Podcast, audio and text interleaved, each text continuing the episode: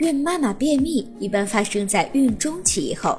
那么，孕妈妈在有便秘的症状时，怎样能通过饮食来改变便秘的情况呢？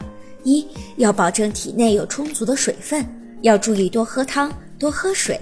二要搭配好粗粮和细粮，在食用肉类和蛋类食物的同时，还要多吃一些新鲜蔬菜和水果。三为了促进肠胃蠕动，最好是食用含纤维素较多的蔬菜和水果。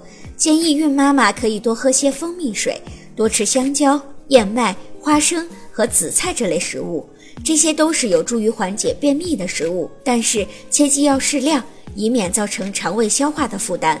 四吃了有助于排便的食物，孕妈妈还应该适当的进行活动，以便帮助消化和排便。但是要切记，不能服用泻药来治疗便秘，以免引起子宫收缩而导致流产或早产。